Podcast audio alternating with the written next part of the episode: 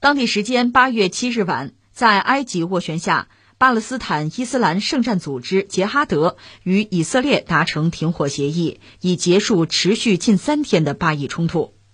据巴勒斯坦官方通讯社报道，停火协议于当地时间七日二十三时三十分正式生效，但协议生效后，双方并未立刻停止交战。另有消息称。协议生效二十分钟内，以色列铁穹防御系统拦截了两枚来自杰哈德的火箭弹。目前，杰哈德发言人与以色列总理办公室均对埃及在促进双方达成停火协议中所做出的努力表示感谢。以色列总理办公室同时发表声明称，若停火协议遭违背，以色列将保留作出强烈回应的权利。这算是昨天那个节目的，就我们谈的那个话题的延续哈，就涉及到加德和以色列之间的这个武装冲突吧。呃，现在停下来了，因为埃及积极斡旋，以色列和杰哈德呢就宣布就停火了吧，达成了一个停火协议。当然，我们也知道这个东西肯定是很脆弱，呃，任何一点风吹草动，因为双方彼此之间不可能有任何信任，一点风吹草动就可能让这个协议毁于一旦，战火重燃。呃，我就想起一个人，嗯，应该在八月一号那天吧，美国不是公布说干掉了一个基地组织的领袖，叫扎瓦赫里，翻译成扎瓦西里，就那个人被杀死，七十多老头了，被美国无人机用那个地狱火导弹，而且那导弹可能是地狱火 X，就是它不爆炸，它用的是那个刀片，飞速旋转的刀片，把人就搅成肉酱了。当然，一瞬间估计也没有什么痛苦。所以，这个扎瓦赫里被击毙的时候，跟他同样在屋子里的人好像都没有受伤，就把他干掉了，打得很准啊。呃，当然我们要说美国报这个事儿，也无外乎就是把它作为一个反恐的巨大的成就。但实际上，这个时候那个扎瓦赫里已经比较边缘化了。其实你说作为一个领袖，在基地组织里还能起多大的作用，也不好讲了啊。关键我想说的是，这个扎瓦赫里的成长经历和我们今天讲这个话题有点关系。他本人呢是在埃及出生，他们家就是医生啊，知识分子这么一个家庭吧。他本身好像是学医的，就在开罗大学。你注意下面我说的话哈，就他读书的时候呢，就是开始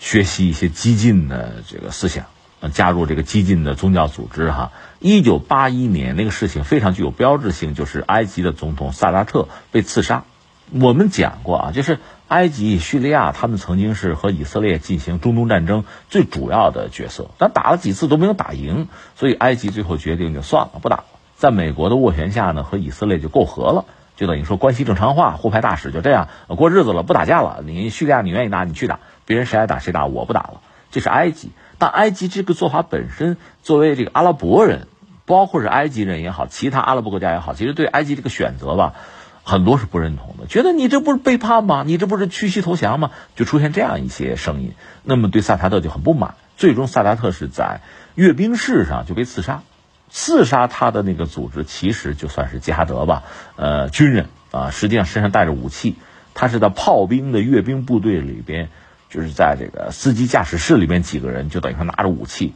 枪里有子弹，有手榴弹，对吧？然后呢？到阅兵式这个炮兵进场的时候，他们把车就停到这个检阅台前。萨达特那时候刚看那个飞机刚过去，这低头一看车停下来了，几个人跳出来，以为还是阅兵式的一部分，是不是要给他敬礼啊？还还礼？结果就是遭到扫射，然后手榴弹扔过来。萨达特是这么玩的。那刚才我们说这个杰哈德，首先是在埃及这个激进学生的一个组织，主要是针对以色列人，针对美国人，同时也针对。埃及的这些叛徒啊，那刚才我们讲那个扎瓦赫里呢，其实就参与到这个事儿之中，就是刺杀埃及总统萨达特这个事情之中，他被抓了，被抓了，我记得判了三年。当然，在监狱里这三年呢，他接触的这些人就更极端，所以他就坚定了自己的信念，就是一个是埃及，你们这帮叛徒我得弄死啊，然后呢，就是美国啊，以色列敌人，他形成了这么一个东西，而且呢，他出来之后就开始组织。他叫圣战组织嘛，圣战者组织，埃及的圣战者组织，专门针对埃及的总统也好，高官也好啊，就进行刺杀。呃，后来他就被美国人盯上了，而他本身呢，带着自己的组织，等于说最终投奔了拉登。他把自己的人马和拉登那个基地组织就合并了，而且他成为拉登的副手吧，呃，也成了一个就基地组织的发言人，很重要的一个组织者。正是在他推动之下呢，基地组织就完成了一次蜕变。就成了一个我们开玩笑，就成了一个连锁加盟式的这么一个组织。它各地很多分支啊，它让基地组织变成了网络化和碎片化，这是扎瓦赫里做的事情。到这一步，实际上整个这个组织管理的这个架构就发生根本性的变化。就说白了吧，你是领袖，你完了，你完了没事儿，没关系，无伤大局。会有其他的人顶替，而且呢，它既然是碎片化的，大家各自展开行动就好了，出现这么一个局面。而你看拉登本身呢，就是一个精神领袖，而这个扎瓦赫里实际上承担了很多，是不是带有 CEO 的这个角色啊？这么一个功用。那后来他因为逐渐的基地组织遭到打击啊，他的很多助手也被杀，他本人已经被边缘化了，就他对这个基地组织的掌控能力其实很有限了。这时候你再把他干掉吧，更多的是一个形式上的啊，美国反恐又胜利了，对吧？对基地组织又是打击，这个打击更多是信心上的打击。那你说谁替代他？肯定会有人替代他。那我们花这么长的时间讲扎瓦赫里啊，讲基地组织，最终还要回到我们今天这个节目，其实讲的是杰哈德。杰哈德这个组织呢，它不同于之前我们说的像这个哈马斯，哈马斯也是比较激进的啊，要走这种武装斗争的这么一个组织。它也不同意那个法塔赫，在巴勒斯坦人之中呢，这个哈马斯和法塔赫算是。有这种政权意识啊，要建立政权啊，带着巴勒斯坦人走什么样的建国复国道路，是这么两个不同的政治派别或者说是政权架构吧。而杰哈德似乎不是，他没有更多的考虑怎么建国，我就是跟以色列人、跟美国人干。他更像类似传统我们认知的这种宗教极端组织，他不是考虑建国，他是考虑就是干 武装斗争、恐怖主义，考虑的是这些东西。那对以色列人来讲呢？呃，一个是那个法塔赫，这是可以对话的，但是法塔赫的影响力也下降了啊。阿拉法特不在之后，其实这个组织的影响力就越来越有限。那么哈马斯呢，